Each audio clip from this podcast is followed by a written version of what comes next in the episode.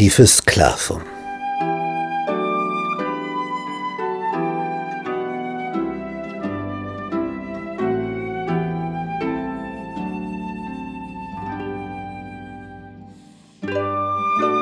Siebzig Personen kamen nach Ägypten.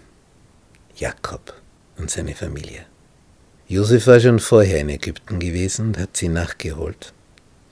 Und es heißt im zweiten Buch Mose in Kapitel 1, Vers 6, als nun Josef gestorben war und alle seine Brüder und alle, die zu der Zeit gelebt hatten, wuchsen die Nachkommen Israels, sie zeugten Kinder und mehrten sich und wurden überaus stark so dass von ihnen das Land voll ward.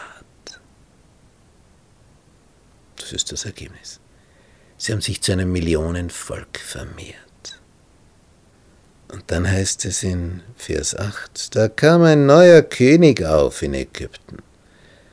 Der wusste nichts von Josef. Das heißt, er wollte nichts von ihm wissen. Was sagt er? Siehe, das Volk Israel ist mehr und stärker als wir. Wohlan, wir wollen sie mit List niederhalten, dass sie nicht noch mehr werden. Denn wenn ein Krieg ausbräche, könnten sie sich zu unseren Feinden schlagen und gegen uns kämpfen und aus dem Land ausziehen. Und man setzte Fronvögte über sie, die sie mit Zwangsarbeit bedrücken sollten und sie bauten dem Pharao die Städte Pithom und Ramses als Vorratsstätte. Und jetzt passiert etwas Interessantes. Aber je mehr sie das Volk bedrückten, die Ägypter, die Israeliten, desto stärker mehrte es sich und breitete sich aus. Und es kam die Ägypter ein Grauen an vor Israel.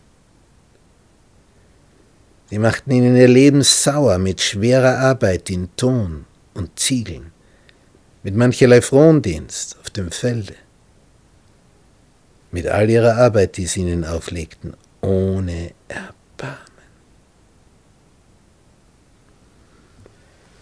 Dann gibt es zwei Oberhebammen, die über die ganzen Hebammen der Hebräer gesetzt sind. Der Pharao holt sie vor sich und sagt, wenn ihr den hebräischen Frauen helft, und bei der Geburt seht, dass es ein Sohn ist, tötet ihn. Ist's aber eine Tochter, so lasst sie leben. Die Hebammen fürchten Gott und trauen sich nicht, sowas zu tun. Jemand zu ermorden, ein Baby. Und sie tun es nicht. Sie fürchten Gott. Sie müssen aber damit rechnen, dass der Pharao sie zu sich holt. Nun, was dann? Was sollen sie dann sagen? Und wirklich, dann kommt der Tag. Und jetzt müssen sie Rechenschaft ablegen. Warum tut ihr das, dass ihr die Kinder leben lasst? Jetzt brauchst du ein gutes Argument. Du kannst nicht einfach sagen, wir tun nicht, was der Pharao sagt. Die hebräischen Frauen sind nicht wie die ägyptischen, denn sie sind kräftige Frauen.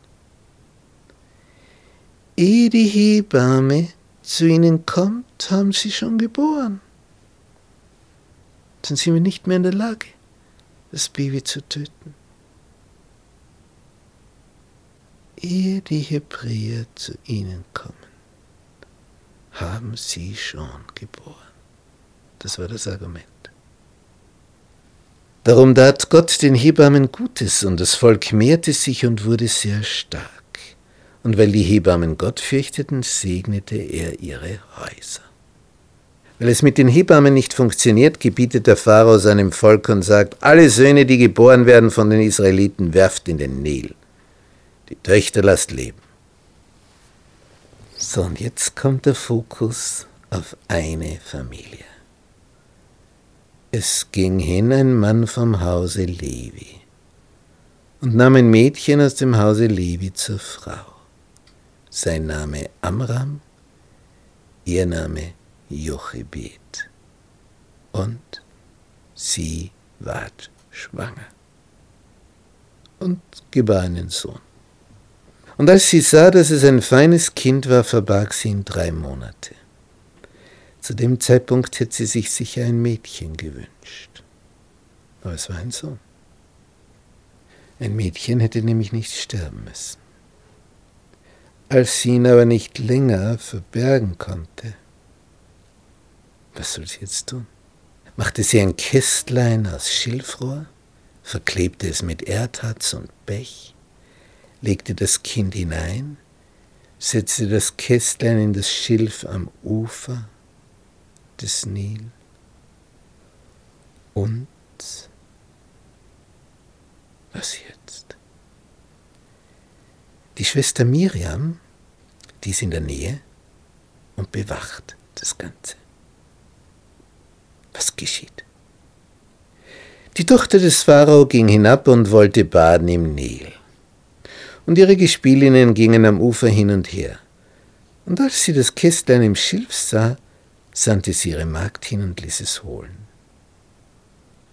Sofort wird sichtbar, als der Deckel aufgemacht wird.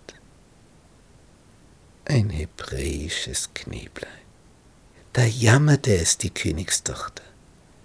Und sie sprach, es ist eins von den hebräischen Kindlein.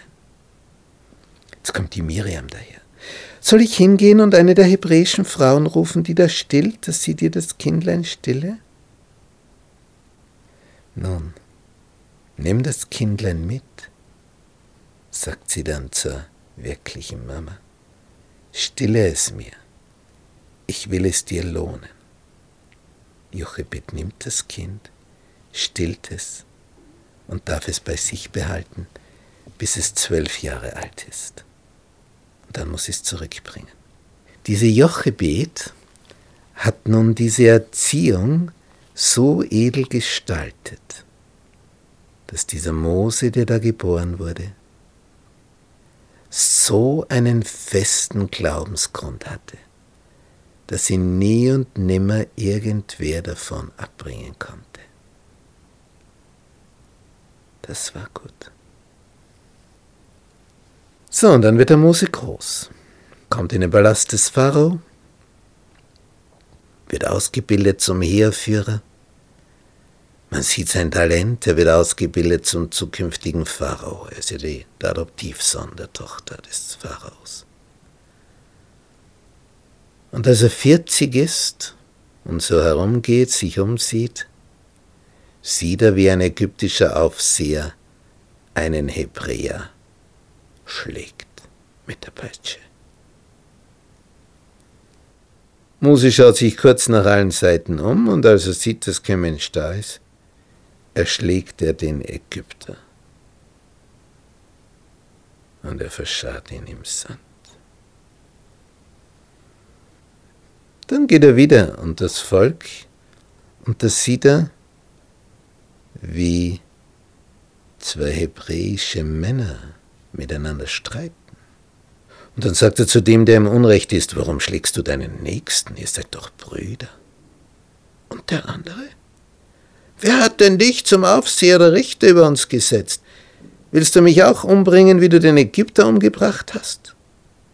Oh, wie ist das bekannt geworden? Der Pharao erfährt es. Mose soll ergriffen und getötet werden. Aber so lange wartet er nicht. Er flieht ins Land Midian. Bei dem Brunnen lagert er sich. Dann kommen sieben Töchter, Wasser zu schöpfen. Sie füllen die Rinnen, um die Schafe ihres Vaters zu tränken. Dann kommen Hirten, stoßen sie weg. Wir sind stärker, aber die waren zuerst da.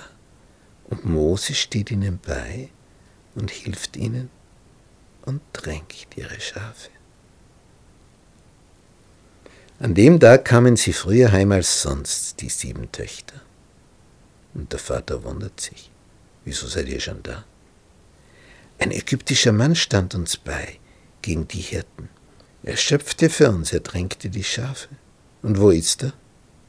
Ihr habt ihn allein beim Brunnen sitzen lassen. Holt ihn her. Damit beginnt eine völlig neue Geschichte.